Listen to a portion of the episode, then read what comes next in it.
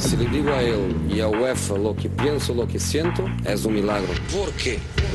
Pasa siempre lo mismo. Estamos hablando de un equipo de fútbol absolutamente fantástico.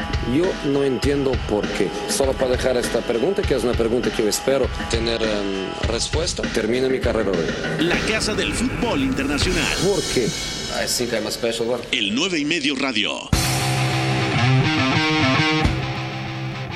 4 de la tarde, es miércoles, bienvenidos al 9 y medio radio. Mucho que platicar en la Pocal, el Bayern Múnich derrota 4 a 3 al Hoffenheim. Nueva sorpresa en la Copa del Rey, el Mirandés elimina 4-2 al Villarreal, el sorprendente Mirandés de la segunda división del fútbol español tras eliminar al Celta de Vigo, al Sevilla y ahora al Villarreal está en semifinales de la Copa del Rey. Preciosa historia. Y además, Serie A en partido pendiente, la Lazio igualó sin goles en el Olímpico de Roma contra el Gelas Verona. Ya arranca el 9 y medio radio. Your job is to tell the truth, okay? Esto es So the next time is finished. el 9 y medio radio. We don't get back in. Gracias a toda la gente que nos sigue en directo a través de W Deportes, también a la gente que está disponible y nos sintoniza a través del podcast en Spotify, en SoundCloud. Mi querido Beto González, ¿cómo estás? Todo bien, amigo, gracias. Saludos aquí a, a Babuchas, a Bat, a Memo y a todos los que nos escuchan. Hay cosas interesantes que platicar sobre rumores de mercado, sobre las copas, el Tottenham que arañó el 3-2 contra el Southampton siendo muy inferior, hay que decirlo claramente. Los en de- replay de FA Cup. porque empataron a uno en St. Mary's, allá en Southampton. Y otra vez, muy Mourinho el, el planteamiento. Al final saca adelante todo con un penal de Heung-Min Son. Pero el Southampton, ojo, porque ya es noveno en Premier y está mejorando muchísimo. Mi querido Bat, ¿cómo le va? Hoy trae la playera del Wolfsburg. el Wolfsburgo así haciendo pues, cátedra del conocimiento que tenemos en Bundesliga y obviamente estamos muy contentos de estar aquí porque hoy fue la Pocal PP y el Bayern Múnich con este resultado clasifica a los cuartos de final ganándole 4 a 3 al Hoffenheim que al final nos pegó un susto. Ya desmenuzaremos este partido, pero Thomas Müller, grandísima actuación el día de hoy. Además, sigue marcando goles. Y en otro partido relevante, el Bayer Leverkusen derrotó 2 a 1 al Stuttgart y debutó ya de manera oficial el argentino, el exfutbolista de River, Ezequiel Palacios. Que anda babuchas con el corazón de fuera. ¿Tú cómo estás, Pepe? Que siempre nos preguntas y a ti no te preguntamos jamás. Eso es cierto, Yo ¿eh? bien, yo estoy bien, estoy contento. Hoy tenemos un buen programa, ya está en la línea telefónica el señor Adrián Blanco, tenemos mucho que platicar. También hoy es cumpleaños de Cristiano Ronaldo y de Neymar. ¡El bicho! También eh, no te sale, no lo hagas. No, No, no, no, no, no, no, no, Había hagas. que No, no eres Leo. Waldman, no, no, no lo hagas. Eh, también cumple Hagi y alguien más. Jika Hagi, Carlos Y Tevez. Carlos Tevez, exactamente. Puro crack aquí. Memo, ¿todo bien? Pepe, ¿todo bien? Eh, este día nos quedamos, yo creo, o personalmente, con lo del Mirandés. Otra vez, sorpresa en la Copa del Rey. Una jornada consecutiva más. Esto del partido único y además en casa del, del que está en una división inferior. Creo que nos ha venido de maravilla y nos trae juegos bastante espectaculares, ¿no? Pase lo que pase el día de mañana, que son dos partidos tremendos, Real Sociedad contra Real Madrid y Athletic Club- de Bilbao contra el Barcelona. Ojalá se enfrenten entre ellos para que el. Mirandés tenga la oportunidad. Para que alguien tenga la oportunidad de, a- ahí de disputar en, en Sevilla, que va a ser la final eh, en- contra Real Madrid o Barcelona, sería espectacular para ellos, ¿no? De acuerdo. Bueno, vamos a arrancar, Guerrita. Los saludo en los controles. También a Fon, nuestro productor, con la encuesta del día. La encuesta del día. En el 9 y medio radio. La encuesta del día de hoy es lo más populista, populachera que pudimos haber tenido, pero lo amerita, ¿no? Porque Sí, claro. Cristiano Ronaldo es uno de los grandes íconos del fútbol actualmente. Hoy es su cumpleaños y por eso preguntamos. La encuesta disponible en arroba el 9 y medio. ¿Cuál es el momento más importante en la carrera de Cristiano Ronaldo hasta hoy? Y nosotros proponemos tres opciones. Si tienen otra, ya saben, cita el tweet y con el hashtag el 9 y medio radio abre comunicación. La tercera Champions consecutiva con el Real Madrid, esa que consiguió en 2018, la cuarta en su carrera con el equipo blanco, la quinta en su carrera después de que ya había conseguido una con el Manchester United en 2008. La otra opción es ganar la Eurocopa con Portugal en 2016, en aquella final contra Francia y que sale de cambio. O su primera Champions con el Manchester United en 2008. Saludo en la línea telefónica Adrián Blanco. ¿Cómo estás, Adri? ¿Qué tal? Muy buenas, chicos. Muy bien. Eh, ¿Escuchaste la encuesta? Tú lo tienes claro seguramente. Yo me quedaría con la primera. Me quedo con la Champions que consigue con el Real Madrid, porque si mal no recuerdo, hablo de memoria, hace una fase de grupos espectacular. Eh, o venía a hacer unas fases de grupos espectaculares, marcando muchísimos goles. Y está, ya veíamos al Cristiano que más había evolucionado en los últimos años, con un rol eh, más concreto dentro del sistema, ya había perdido la velocidad, ya había perdido el desborde a través del regate y era un Cristiano absolutamente letal en un equipo o en uno de los mejores equipos sin duda que hemos visto en los últimos años. ¿Tú con qué te quedas, Beto? La tercera Champions con el Real Madrid de manera consecutiva, es decir, la de 2018, ganar la Eurocopa con Portugal en 2016, que creo que le sabe... No, no le sabe tan bien a Cristiano Por la lesión. Por la lesión y porque la, la fase de grupos de Portugal en aquella Eurocopa es lamentable, ¿no? De hecho, termina clasificando después de tres, tres empates, ¿no? Y, sí, sí, sí, de acuerdo. Y se pasa por ahí por un momento muy complicado contra Hungría. Y, y es por eso que, eh, pensándolo bien, también me quedo con la tercera Champions. Y más en específico porque fue la cúspide del Cristiano Ronaldo goleador.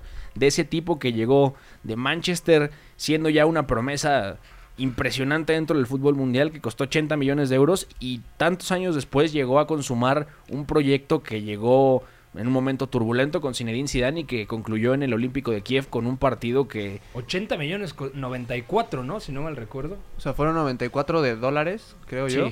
Sí. Y un poco menos de, de euros. Bueno, el punto es que es el punto máximo de su carrera para mí porque, como dice Adri, tiene un rol más específico dentro del sistema de Zinedine Zidane y me parece que toda esa sinergia goleadora que generó a lo largo de los años fue donde realmente llegó al punto máximo. Bat, ¿con qué te quedas tú? Adrián lo tiene claro, Beto lo tiene claro, yo no lo tengo tan claro, pero bueno, para decir algo diferente y creo que es algo muy positivo para la carrera de Cristiano, es la final en, en, en Rusia contra, contra el Chelsea en la Champions. Creo que al final vimos un poco la nueva versión de Cristiano, Ronaldo ya no era ese extremo puramente de banda, sino ya más un rematador. De hecho, Ferguson ya también lo, lo usó mucho por dentro. En el Exactamente. Y esa postal que se levanta en la final para anotarle gol al Chelsea, yo creo que es como esa imagen, ¿no? De lo que era Cristiano después de del Manchester y lo que estaba a punto de convertirse. Y creo yo, aparte el penal fallado, creo que al final es un cúmulo de sentimientos encontrados que Ronaldo tiene y después ya logra concretar esa hazaña en el Real Madrid. Memo, ¿con qué te quedas tú? ¿La tercera Champions consecutiva con el Real Madrid en 2018, la Eurocopa en 2016 o la primera Champions con el Manchester United en 2008? Pues yo sin duda destaco la Eurocopa porque creo que eso le da algo diferente a su carrera, eh, sobre todo por esta comparación eterna, ¿no? Con Lionel Messi, entonces eh, a eso le doy bastante valor, pero la tercera Champions con el Madrid eh, consecutiva fue descomunal, como ya lo decía Adri, en eh, fase de grupos era un goleador, de hecho impuso algún récord de los goles en fase de grupos. pero en- Terminó con 15 la competencia, ¿eh? Correcto, pero año. ya en, en octavos de final, en cuartos de final, en semifinal, siempre se hacía presente y contra rivales con, eh, como el Paris Saint Germain, como el Atlético de Madrid, Bayern Múnich. Y creo que en su, en su primera Champions contra el United todavía le faltaba un poco aparecer en momentos importantes y coincido con Beto, aquí fue la cúspide de, de su carrera, de su evolución como jugador y, y de estar siempre en el momento importante. En la vida y en el fútbol siempre te acuerdas de la primera, de la última y de la mejor. Y yo creo que la mejor para Cristiano Ronaldo como tal fue la primera con el Real Madrid, la que gana contra el Atlético de Madrid en De Lisboa. Lisboa. en 2014. Entonces yo pondría esa cuarta como opción. Bueno, hasta aquí la encuesta del día disponible en arroba el 9 y medio. Vamos a entrar en materia del fútbol español. Discutimos algo del Barcelona y por supuesto hablamos con Adri de la sorprendente victoria del equipo de Burgos, el Mirandés 4 a 2 contra el Villarreal.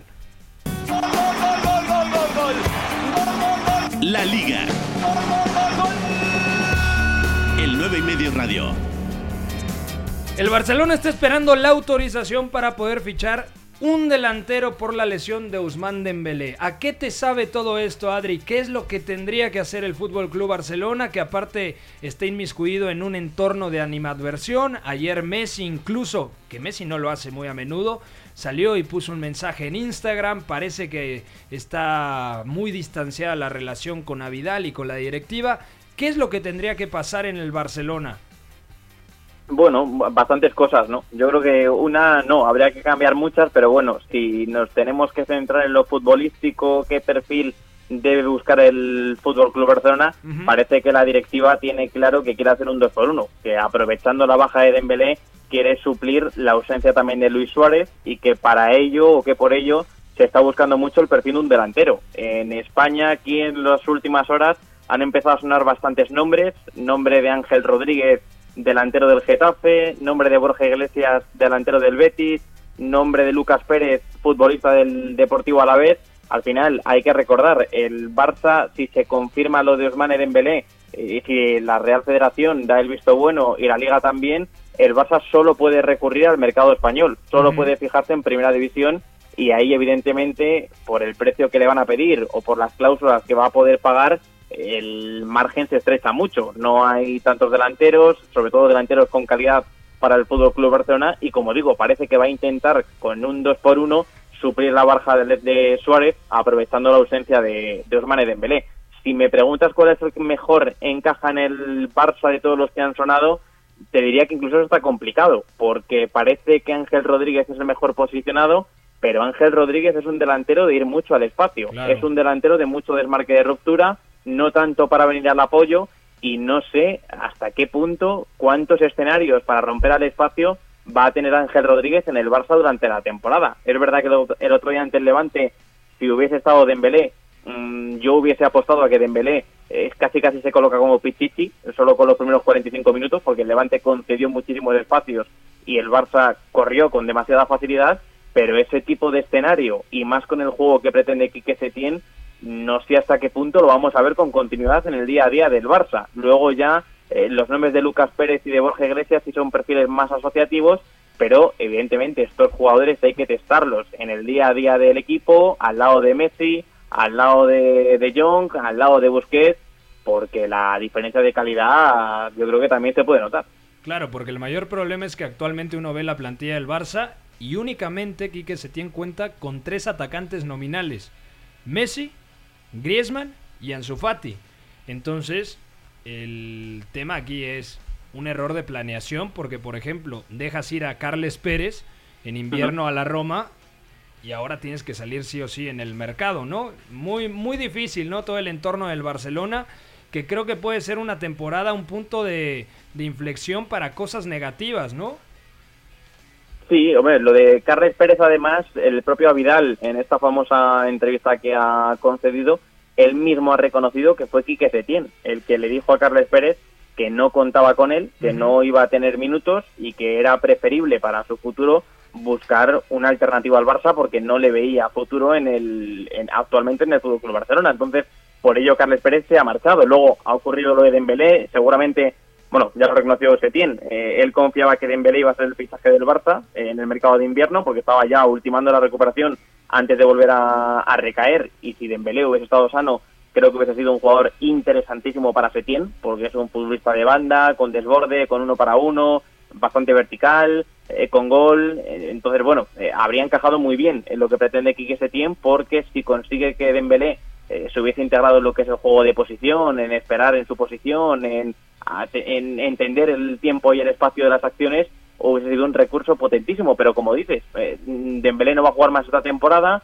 eh, Luis Suárez tampoco está, Carles Pérez se ha ido y al final las opciones que le están quedando al Barça en ataque son muy escasas, son muy cortitas para un equipo que, ojo, eh, ya no solo tiene que competir de la Liga al Real Madrid, que ahora mismo es el líder y tiene jugadores para ello, por supuesto, sino que viene ya de dos temporadas con dos eh, patinazos importantes en la Champions y ya sabemos que la Champions no perdona, que, que la Champions no hace prisioneros y yo tengo bastantes ganas de ver la eliminatoria con el Nápoles porque con esto no estoy diciendo que el Nápoles eh, vaya a ser superior ni que llegue como favorito ni mucho menos, pero ojo con ese doble partido porque ahora mismo las cosas no están muy bien en el Barça y a nivel de sistema, a nivel táctico, a pesar de que se tiene está probando cosas y que ya ha cambiado un poco la fórmula para intentar ser un poco más vertical y no ser tan horizontal a través de la posesión, ojo con el Nápoles porque tiene jugadores con calidad y yo ahora mismo no pondría la mano en el fuego para asegurar 100% que el Barça va a estar en la siguiente ronda.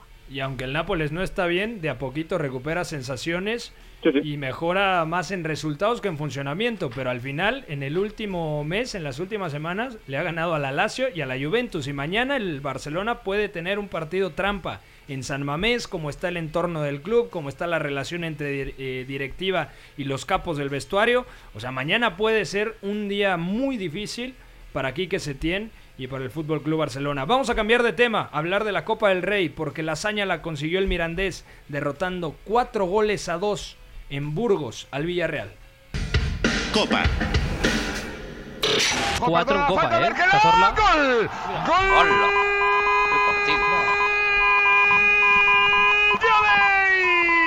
¡Gol, gol, gol, gol, gol, gol, gol, gol, gol, gol, gol del Mirandés! ¡Gol!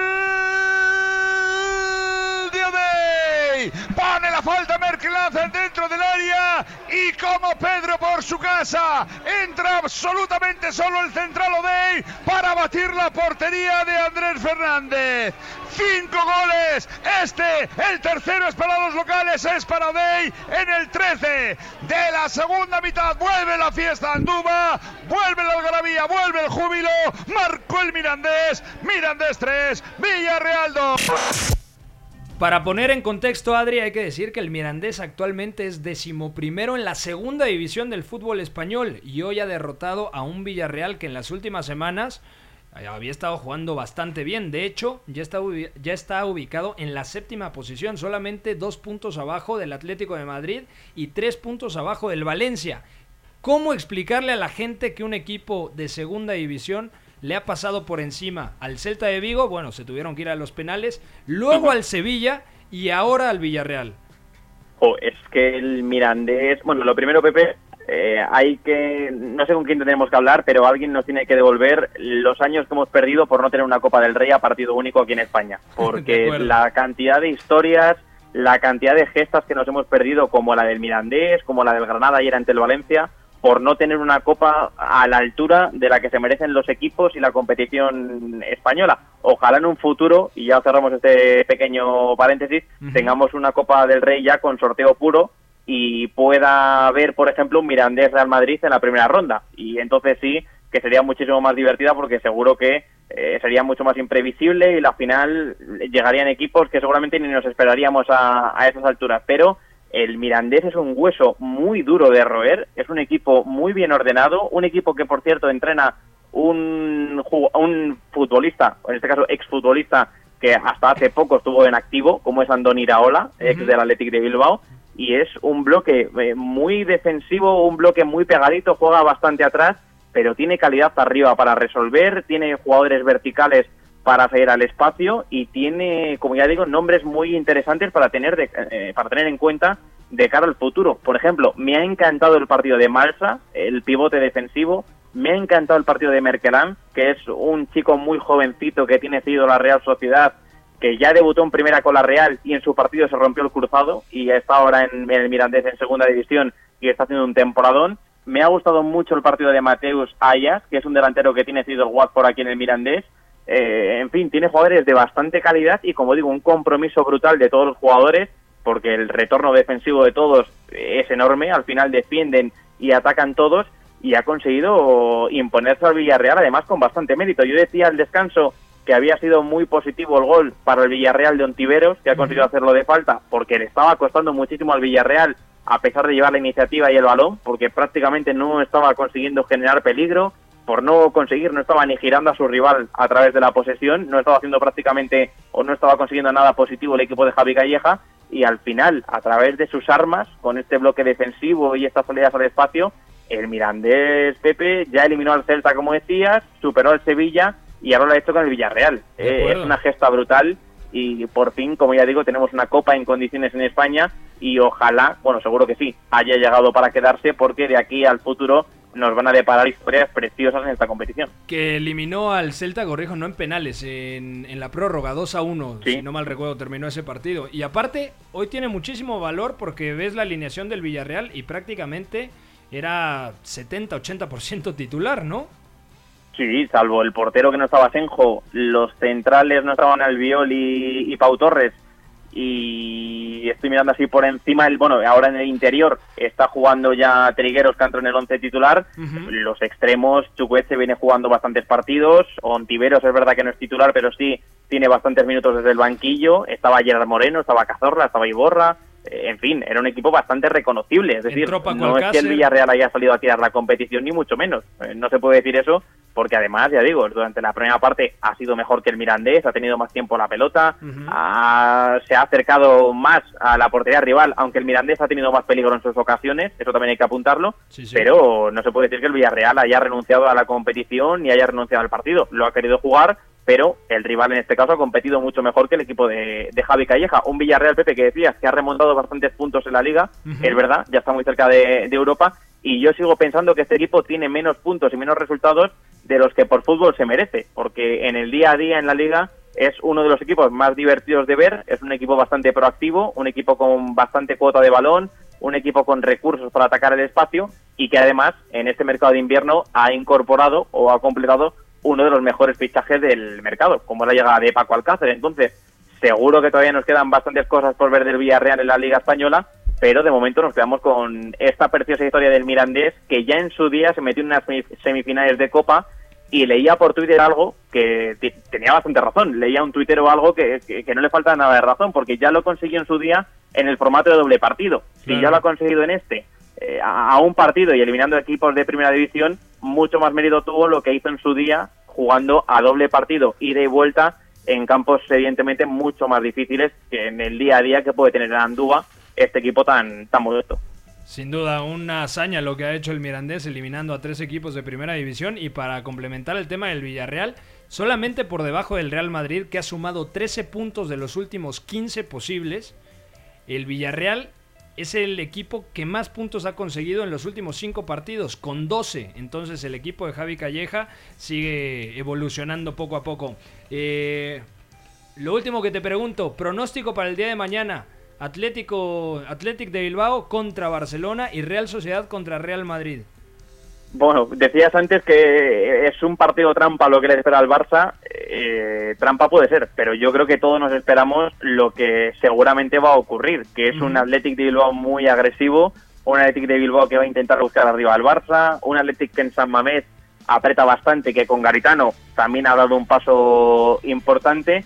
A ver si con tres centrales o con cuatro defensores, que es una de las dudas que hay en el Athletic Club de Bilbao, pero yo creo, si me tengo que mojar, Pepe, fíjate, el Athletic se clasifica para semifinales y el Real Madrid también. Y nos quedarían unas semifinales de Copa del Rey con Athletic de Bilbao, Real Madrid, Granada y Mirandés. Evidentemente los dos, en este caso el equipo vasco y el Real Madrid, serían favoritos si no se cruzan antes Ujú. para llegar a la final. Pero en esta Copa del Rey ya uno se puede esperar de todo. Eso sí, Pepe, antes de, de colgar, un pequeño apunte. En esta. Copa del Rey las semifinales sí son a doble partido Sí. y entonces eh, tenga el rival que tenga el Real Madrid, a- el Mirandés, el Granada o la Real Sociedad, si se clasifican ellos, tendrían que ir al Santiago Bernabéu y esto ya cambia bastante, al igual que si estos equipos tienen que ir, por ejemplo, al Camp Nou.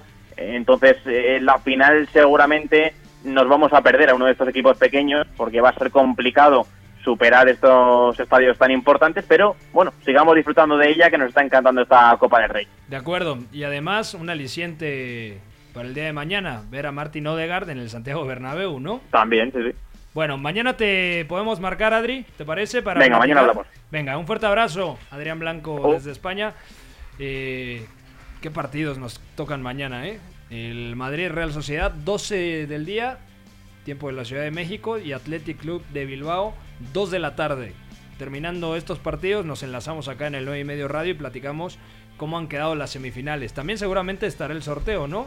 Ya después de, de los Después- partidos. Sí, después de los partidos. Lo hacen sí. prácticamente de manera inmediata. Bueno, antes de ir a la pausa, Memo, pronóstico para mañana: Real Madrid, Real Sociedad y Athletic Club de Bilbao, Barcelona. ¿Con quién te quedas? Me quedo con el equipo de Zidane. En casa creo que lo va a hacer muy bien contra la Real Sociedad. Y en donde mm, apuesto por los de San Mamés, eh, esta vez eh, contra el Barcelona, sobre todo con el antecedente de la primera jornada de la liga. Eh, también el Barcelona llegaba con problemas, con algunos eh, desajustes tanto en el plantel como eh, a nivel directivo, entonces me voy con, con los de Bilbao. Beto, ¿compras o vendes lo que dice Memo? Compro y pienso que el Real Madrid gana, no por tanto, un 2-0. Y me parece que el Athletic puede sacar adelante el partido, sobre todo entendiendo cómo logró desarticular al Barcelona muy bien en San Mamés en la jornada inicial de la liga. Y sobre todo porque Gaisca Garitano es un entrenador que explota muy bien este tipo de partidos en los que el, el- rival siempre va a buscar jugar en posicional. Entonces ahí también veo un 2-1.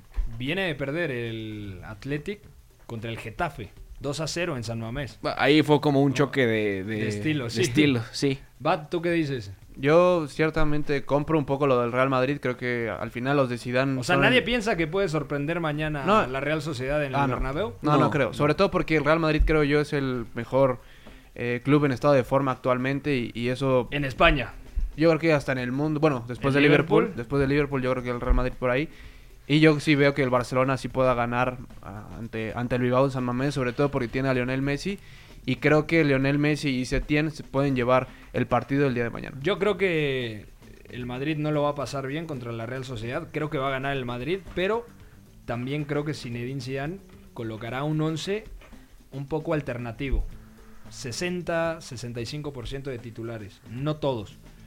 Aún así tiene una gran plantilla, ¿no? Sí. Y tiene una baraja de opciones muy amplia, pero creo que se clasifica el El- Real Madrid y dígame El sorteo es el viernes. el viernes. El viernes. Bueno, entonces el sorteo lo platicaremos el viernes aquí en el 9 y medio radio. Y en el otro partido, yo voy con Messi hasta que se demuestre lo contrario. Aunque, aunque creo que sí, va a sufrir el Barcelona en el nuevo San Mamés. Vamos a ir a una pausa. Estamos hablando de toda la actualidad del fútbol internacional aquí en el 9 y medio. El señor Memo, el señor Beto, Bat, un servidor Pepe, Juan Babuchas. Y regresamos con la Serie A y también la Pocal, la Copa de Alemania. con ustedes que están esperándome frescos para cualquier error que uno pueda cometer. Para los valientes fui, fui un cagón. Para los inteligentes llegué a los penales. El 9 y medio radio. 4.31, seguimos en el 9 y medio radio. Gracias a toda la gente que abre comunicación en nuestro Twitter, arroba el 9 y medio y con el hashtag el 9 y medio radio. Seguimos platicando. Memo, Beto González, el señor Bat, también el jefe de información que habla cuando se le da la gana, pero habla a veces. Saluda, ¿fue cumpleaños de tu mamá? No. ¿No? Entonces no digas. ¿Por qué me quedé con esa idea? Fue cumpleaños de la mamá de alguien, ¿no? A lo mejor de Crispincito. De- ah, hace poco, ¿no? El papá de sí. Crispín. De su papá, sí, de sí. su papá la semana pasada. años. ¿Y ahí los tacos dónde están o qué? No sé, no Es- más, ¿dónde está Chris? ¿Crispy? No, viene los jueves. Ah, cierto, cierto, cierto. Jueves y viernes viene Crispín. Entonces, chance mañana ya Pero los jueves es tacos. el día que viene y habla. Los viernes viene y... Y nada más ve, ¿no? y Analiza. Hace sparring. Y cobra. Es- y, y cobra, exactamente. Y cobra más Nada que más todos. cobra por venir. Exacto. Así son los ídolos. Bueno, vamos, o- vamos con la Serie A. Empate sin goles entre la Lazio y el Gelas Verona. Una giornata ricca chiaramente di, di emozioni, Serie A. ma che ci arrivo con tanta serenità e ci arrivo anche con tanta felicità. El 9 y medio radio. Bueno, no tenemos goles porque no hubo en el partido. 0 a 0 la Lazio contra el Gelas Verona. Ojo que el Gelas Verona poco a poco en el último mes es uno de los mejores equipos en el calcio. Ya está en la novena posición con 31 puntos, uno menos que el Milan y que el Parma. Por su parte, es una es un empate muy doloroso para la Lazio porque si hubiera ganado el día de hoy en el Olímpico de Roma, hubiera superado al Inter, se hubiera puesto con 52 unidades, solo dos por debajo de la Juventus. Oye, pero el invicto de la Lazio, estamos hablando ya de 16 partidos de Serie A. También eso es algo remarcable porque estamos considerando que es un equipo que está ahí arriba en el top 3 porque solo ha perdido dos partidos. Igual que la Juventus, uno menos que el Inter que tiene solo uno perdido, La segunda mejor ofensiva de todo el campeonato italiano. abajo del Atalanta. Y la Lazio no pierde en concreto desde el 25 de septiembre. Precisamente contra el Inter. No, es increíble. A mí me gusta mucho porque aparte es un proyecto que si le inviertes, sobre todo en defensas, puede crecer bastante. ¿Cuántos futbolistas no le han sacado últimamente? En Mira, defensas, yo recuerdo de Brig. de Brig para empezar. Felipe Anderson, que era fundamental. Wesley Joe también defensa. Joet, que se fue al, Al Southampton. Exactamente. Felipe Anderson también. Keita Valdé. Keita Valdé. Ahorita Valdés lo hace muy bien ahí. Luego. Y hoy en día Nada. Tiene perfectamente estructurado un 11, un sistema táctico. Es cierto que se siente mucho más cómodo corriendo, siendo un equipo mucho más vertical que llevando la iniciativa. Y cuando tiene que llevar la iniciativa, el peso del equipo recae casi siempre en el centrocampista eh, español Luis Alberto, que es un mediapunta que ahora en el 5-3-2 juega como interior. Hoy la pareja atacante es Chiro Immobile y Caicedo. Felipe Caicedo, el ecuatoriano. Eh, pero en términos generales, me parece que va a ser una temporada histórica para la Lazio, porque hay que recordar que no va a la Champions, a la fase de grupos, desde la temporada 2007-2008. Se quedó muy cerca hace cuatro años, ¿no? lo- 2013, 14. 14 14, 15, 14, 14 15 que lo elimina el Bayer Leverkusen de Roger Smith. de Roger Smith. Exactamente, y, y la Lazio siempre se ha, quedado, se ha quedado ahí. Inclusive hace dos temporadas el Inter en el último partido clasifica a Champions y deja fuera a la Lazio. En su momento la Roma también con un histórico gol de Totti, con Luciano Spalletti, se mete de panzazo. Exactamente, y la, y la Lazio que, bueno, se queda ahí ah, escarbando el segundo puesto, se lo va a tener que jugar en dos semanas, que es contra el Inter precisamente, Sí. el, el partido de vuelta de, de la Serie A, y ahí es donde vamos a ver quién va a acompañar a la Juventus, porque parece que aunque la Juventus nos deje ciertas dudas, todos los demás no quieren asaltar ese primer lugar que ya la Vecchia señora lleva haciéndolo durante ocho El años. Inter ganó el fin de semana después de tres empates consecutivos. Creo que el Inter va a seguir siendo un contendiente al Scudetto porque la Juventus se irá desgastando poco a poco en Champions. Pero tampoco creo que la Lazio pueda mantener el ritmo. Creo Aunque que la sí Lazio ya no tiene ninguna, ningún compromiso, ojo. Ni Copa, ni Champions, ni Europa League. Pero ¿crees que tenga la inercia para poder Yo aspirar creo que al seguro- Scudetto? Yo creo que por ahí, ¿eh? Yo, yo creo que igual y puedo acabar arriba del Inter, entendiendo que Conte va a priorizar muchísimo eh, la Serie A, pero al final los, los encuentros de Europa League es donde ahí va a trastabillar un poco y creo que ahí la Lazio debe aprovechar, sobre todo el momento, ¿no? Ya decía Beto, la, la dinámica de la Lazio de Inzaghi creo que es muy positiva Sí, y sí. quiere va a mantener eso y por qué no con Immobile que ahora mismo es su segunda mejor temporada a nivel de registros y de goles, yo creo que lo puede hacer sin ninguna duda. También eh, di- dime, Beto. Eh, Memo, Memo, Memo. Memo. no, que el equipo de Simone Inzaghi eh, en este ataque posicional es donde sufre un poco. Ahí es donde ha dejado puntos últimamente. Pero yo, do- yo donde le veo posibilidades es justamente en los duelos directos con los de arriba. Porque ahí eh, cede un poco más la, la iniciativa y tiene para jugar en largo. Creo que ahorita le ha pesado un poco la baja de Joaquín Correa. Bastante, A, veces creo bastante, que, sí, que- sí. que Caicedo e Inmóvil en este ataque posicional que menciono no, no se entienden también, no se reparten el área de la mejor forma. Entonces, pues Es a- que- ahorita que regrese el, el argentino podría mejorar. Cuando esté el ecuatoriano, Immobile tiene que jugar más como segunda punta, tiene que caer mucho a banda. Hacer un poco lo de Correa. Exactamente, y Correa siempre le da ese toque de lucidez en el último cuarto de cancha. Puede desequilibrar mediante una conducción, mediante un último pase. O sea, la magia de, de Correa es indispensable. A mí me sonaría muy lógico que el día que no está Correa, adelantaran a Luis Alberto, al español, y jugara Parolo en el centro del campo junto con el serbio Sergei Milinkovic Savic y. Lucas Leiva. ¿Cómo está el calendario de la Lazio, por ejemplo? El domingo 16 de febrero recibe al Inter, partido bravo. La próxima semana, el próximo fin de semana, va el Lenio Tardini y, vis- y visita al Parma.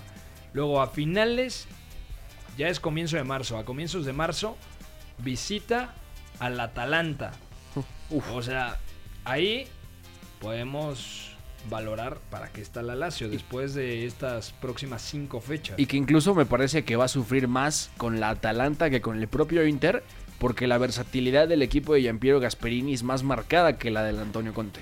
O sea, para mí la Atalanta puede darte los mismos registros atacándote en transición que incluso con pelota. Y mira que a veces le cuesta trabajo. El Atalanta siempre ve al frente. Ese es el O tema. sea- Puede suicidarse, pero ten por seguro que si le haces cuatro te va a hacer cinco. Y ya empató en Roma, o sea, el Atalanta Lazio de, Ujú. de principios de temporada surgió en empate, entonces ahí se le puede atascar un poco a la Lazio.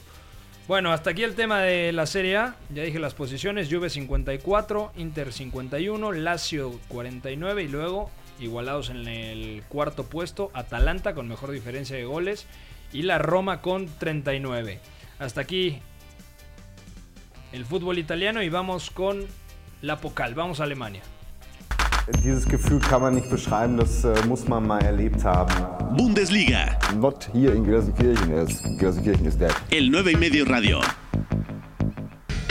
Copa, Sehenswert. 2-1. Und jetzt lässt sich Müller feiern, weil er jetzt. Die Bayern haben das Eigentor von Boateng repariert.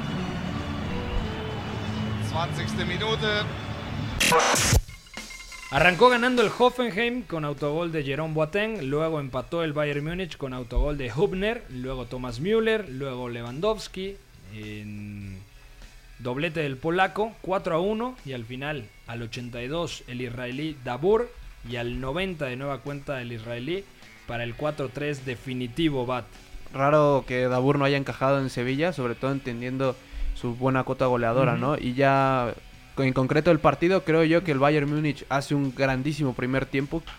Yo creo que es de los mejores que le he visto al conjunto de Bavaria esta temporada. Varios suplentes además, porque jugó Müller como media punta en el rol que estaba teniendo León Goretzka, Gnabry, que arrancó la temporada como titular, pero de a poco se ha ido Sí. perdiendo de los 11 del equipo bávaro. Arrancó por derecha y por izquierda Coutinho. Sí, exactamente. Y, ese lado izquierdo yo creo que es el más fuerte del Bayern Múnich. Creo que Alfonso Davis, esta reconversión que ha tenido como extremo a lateral, le ha venido de muy buena forma a- al conjunto de Flick. También Coutinho como un interior, pero también recibiendo muchísimo en la zona de media puntas, en zonas un poco más altas.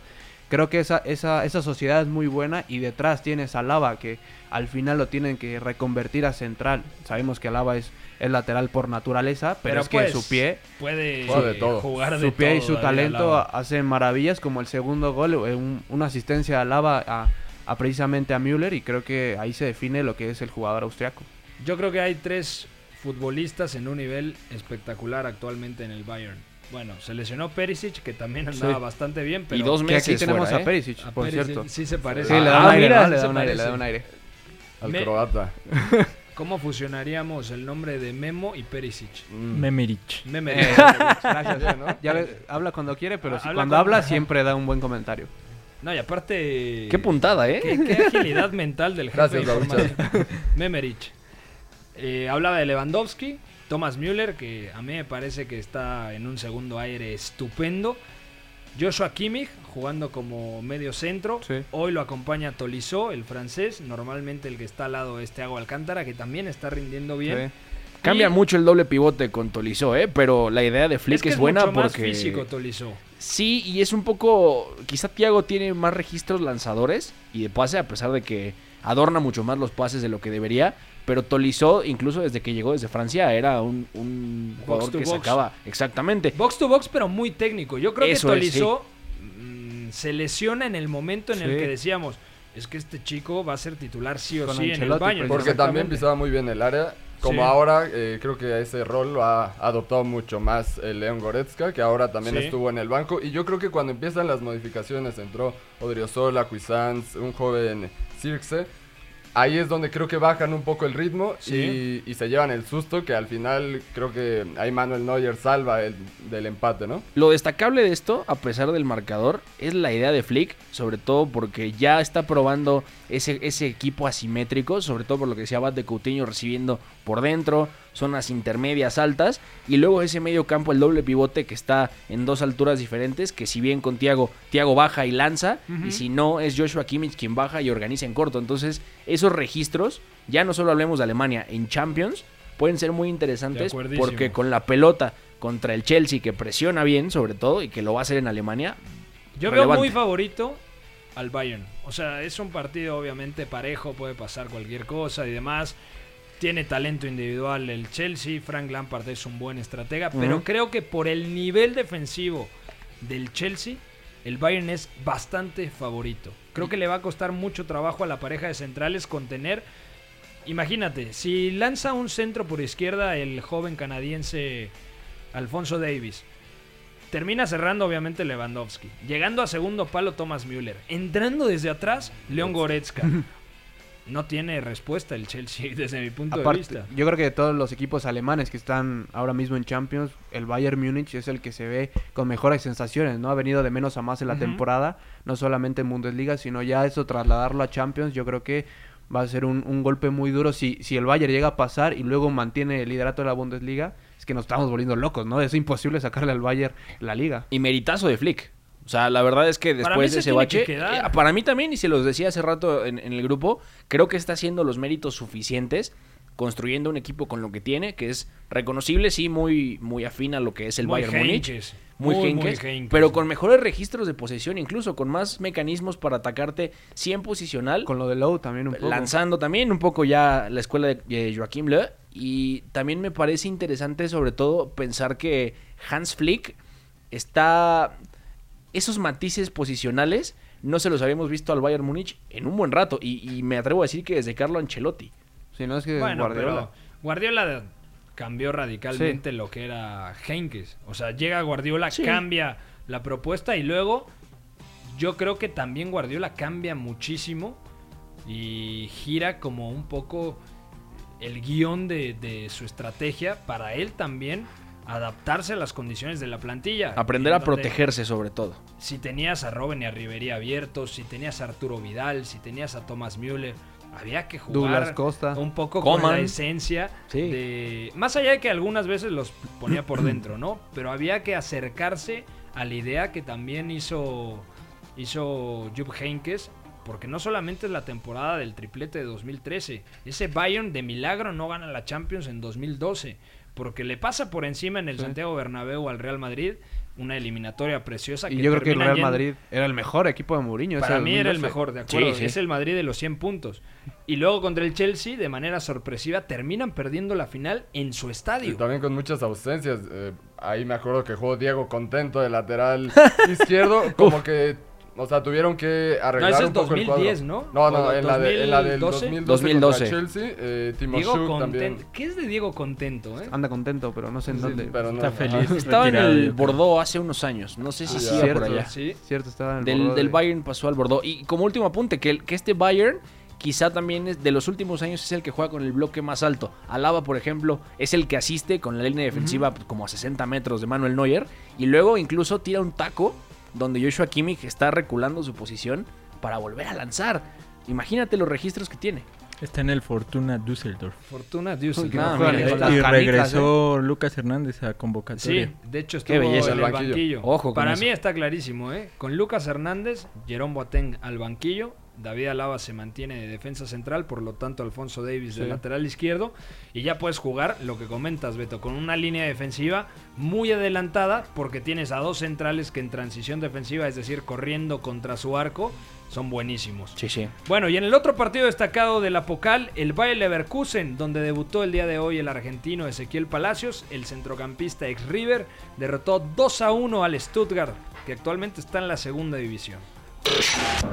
Leverkusen really with the bit between their teeth since taking the lead. And Stuttgart are starting to open up. Here's Bellarabi. Goes for goal. Bradlow clears only as far as Alario. It's in!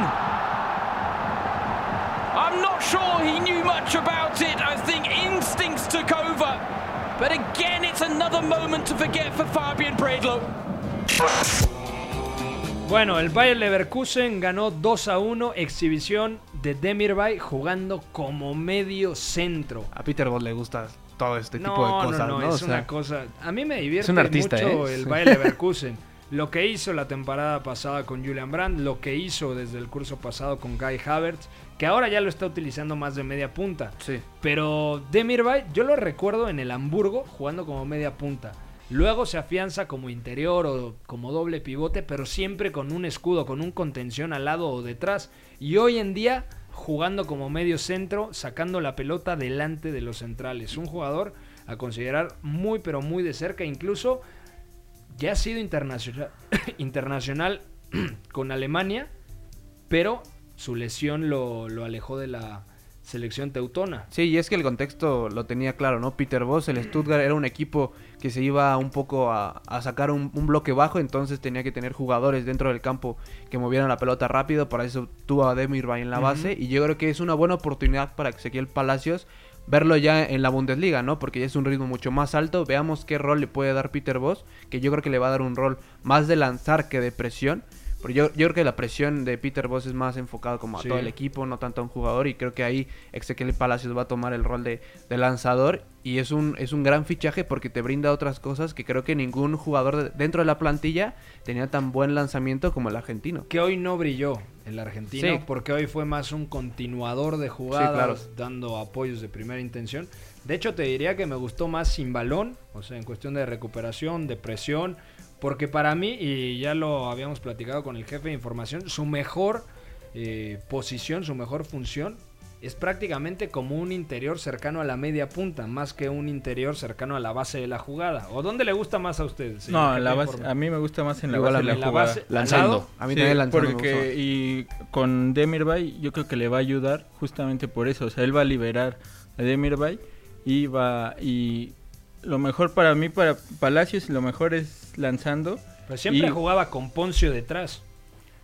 Pero bueno, eh, con Ponce detrás, pero cuando mejor empezó a jugar Palacios que O sea, que siempre me- tuvo un 5, un, escudo sí, al lado, ¿no? Sí, sí, sí. Pero eh, con Poncio a lo mejor llegaba a, la- este, a, a chocar. Pero cuando hace el cambio Gallardo de quita a Poncio y mete a Enzo. a, a Enzo, es otra cosa. Que es cuando gana la Exacto, es Libertadores. cuando gana la Libertadores. Pero, pero Enzo, eh, él com- complementaba muy bien a Enzo y, y cuando Enzo iba a presionar, Palacio se quedaba y él casi no, bueno, que yo me acuerde, muy pocos partidos llega él a la frontal. Pero mira que eso, en, eh, traducido a lo que es Peter Boss, un juego de posición Sí, sí. rígido, puro y duro, es clave porque sin pelota, a pesar de que pueda incluso llegar a pisar algunas zonas compartidas, sí a lo mejor en, en la fase ofensiva, sacando la pelota o ya en campo contrario, ocupando los espacios para luego lanzar, eso va a ser importantísimo. Sobre todo pensando en que ahora la apuesta de, de Peter Boss es fijar con los laterales, que de hecho hoy son muy profundos, son Sin Graven y Mitchell Weiser. Entonces ahí ayuda muchísimo. También probablemente para no complejizar mucho eh, en su inicio en la Bundesliga, ahorita igual y no se mete en un rol tan con balón. Probablemente es parte del juego, como, como decías Pepe, como continuador, pero no la responsabilidad de él ser el que comanda el medio campo. Oye, y lo de Demirbay, que, que hablabas de la relación que ha tenido con, con la base de la jugada, incluso que hoy es mediocentro, con su debida proporción, es como el caso de Miralem Pjanic, ¿no? Poquito por la evolución de, de pasar de los tres cuartos de campo a dirigir un equipo. El que lo cambia, el que le cambia la- en el Hoffenheim. Sí, por supuesto. Y es que Nagelsmann lo transforma en doble pivote. Ajá, Con doble Florian pivote, Grilic. Grilic, o sea, to- todos los de mediapuntas, ajá, exacto, Sí, todos los exacto. mediapuntas que tenía el Hoffenheim, cuando Nagelsmann cambia la línea de tres, los pone de medio centro, algunas veces hasta de Sí. carrilero, como ahorita un poco Como Leipzig, ¿no? Y creo que eso le, eso le ha gustado y le ha venido bien a cierto tipo de jugadores. A Miri también un mediapunta muy muy alemán, también lo involucró en el doble 5 y creo que este cambio a Demirbay le funciona muy bien para lo que quiere Peter Bosz también. De acuerdo. Bueno, eh, cuando regrese el chileno Aranguis, hay que ver cómo acomoda a Demirbay y a Ezequiel Palacios. Porque, bueno, Van Garlinger, el austriaco, siempre es una opción ahí en, Sí. en el medio campo, ¿no? Pero yo creo que Aranguis es indiscutible cuando regrese. Termina contrato el próximo verano el chileno. Que por eso yo creo que llega a Palacios. Exactamente, para protegerse. Y por último, vamos con la FA Cup. El Tottenham derrotó al Southampton. Premier League. He's placed it in to give his season a special start. El 9 y medio radio. Copa. Ali. It's going to reach Son. He's brought down by Angus Gunn. A sting in the tail here. The VAR will look at it. Well, he's saying he hasn't touched him. So it'll be interesting to see what the VAR think of this. 3 a 2 y exhibición de Dele Alli. Lo estaban viendo en la redacción cuando llegué. Hummingson además marca el penalti con el que consigue la victoria el conjunto de José Mourinho. Que estaba muy preocupado Mourinho. Quería clasificar sí o sí en la FA Cup. Yo creo que para protegerse, por si no le alcanza en Premier, por lo menos conseguir vía FA Cup. El boleto a, a Europa League, a competición europea. Porque lo tienes ahí y porque la FA Cup pues, es pura tradición en Inglaterra, ¿no? Hablar sí que sale con un 3-5-2, que estábamos discutiendo si, si realmente sale así desde el inicio o modifica. Jafet Tanganga, que es un central, un Dilo otra lateral. vez. Jafet Tanganga. ¿Qué tal? Ahí está mejor. Es que me encanta Tanganga. Sí, es, es divertido, ¿no? Y, y- y es divertido verlo también porque como te puede jugar como carrilero, puede ser un tercer central que hoy plantea esa opción Mourinho con Orier y Tanganga del mismo lado. El que se va es Jan Bertongen que da un partido terrible, terrible, terrible y se está cayendo. línea de cuatro. Pues eh, la verdad es que Porque no. entra Jetson Fernández, ¿no? Pero Jetson sigue ocupando mm, las zonas interiores todavía. Ceseñón fue el que retrocedió un poquito más. Ceseñón bajó un poco más, así esa función un poco de, de tercer central carrilero después. Y la verdad es que si no es por Heung-Min el Tottenham no desatasca esto. Y hablar del Southampton que desde que Ralph Hasenhüttl lo ha cambiado al 4-4-2 hay una mejoría visible. Es un equipo que le cuesta mucho menos trabajo verticalizar sus ataques, que reparte mejor los espacios. Danny Ings está mejor arropado, que es el, el goleador Sí. del equipo. Y además, hablar que hoy el, el lateral derecho, que es más como un falso lateral derecho, es James Ward-Prowse, que sale lesionado. Decepcionante el fichaje de Tanguy en Dombele también. No Sí. ha terminado de encajar. Hoy era un partido típico en el cual debía asumir el protagonismo que se espera. Por algo no es titular, por algo no lo ponía Pochettino, por algo no lo pone Mourinho en los partidos gordos, en los días grandes. Y, aparte creo que este partido era muy trampa, ¿no? Para Mourinho, porque ya decía Beto, el equipo de Hasenhüttl, creo que creo que después de Liverpool posiblemente sea el equipo que mejor presiona y a partir de eso creo que eh, Mourinho entiende que se debe proteger más y bueno, ya saca el partido y ojo porque bueno, Mourinho sabemos todas las deficiencias que puede tener como técnico, pero ha levantado este Tottenham y de cara a la Champions puede ser algo muy positivo para ellos. Tottenham contra Norwich, Portsmouth contra Arsenal. El United visita al Derby County, el Leicester al Birmingham, el Newcastle al West Brom, Chelsea Liverpool, Reading Sheffield United, Sheffield Wednesday, Manchester City. Los partidos de octavos de final en la FA Cup, el torneo más antiguo del mundo. Ya nos vamos a nombre del señor Bat Pérez, muy buenas. Ah, sale Pepe, nos vemos. Beto González, Nos vemos pronto, amigo. Gracias.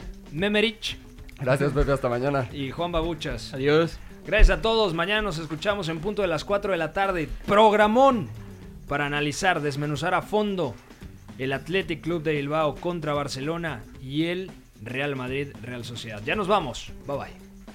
Mira, también puede salir aquí una lista de agravios comparativos, pero no acabaríamos nunca. Yo vengo aquí porque es mi obligación delante de ustedes. ya ustedes me preguntan y yo, yo respondo. Fuera del campo y ha ganado, lo ha ganado durante todo el año, ha ganado durante toda esta temporada y en el futuro lo que va a ser. Le regalo su Champions particular. Hay veces que me merezco que me manden a freír espárragos. Fue cuando la cago, la cago. La Casa del Fútbol Internacional. En esta sala, él es el puto jefe, es el que más sabe del mundo, el puto amo. El 9 y medio Radio.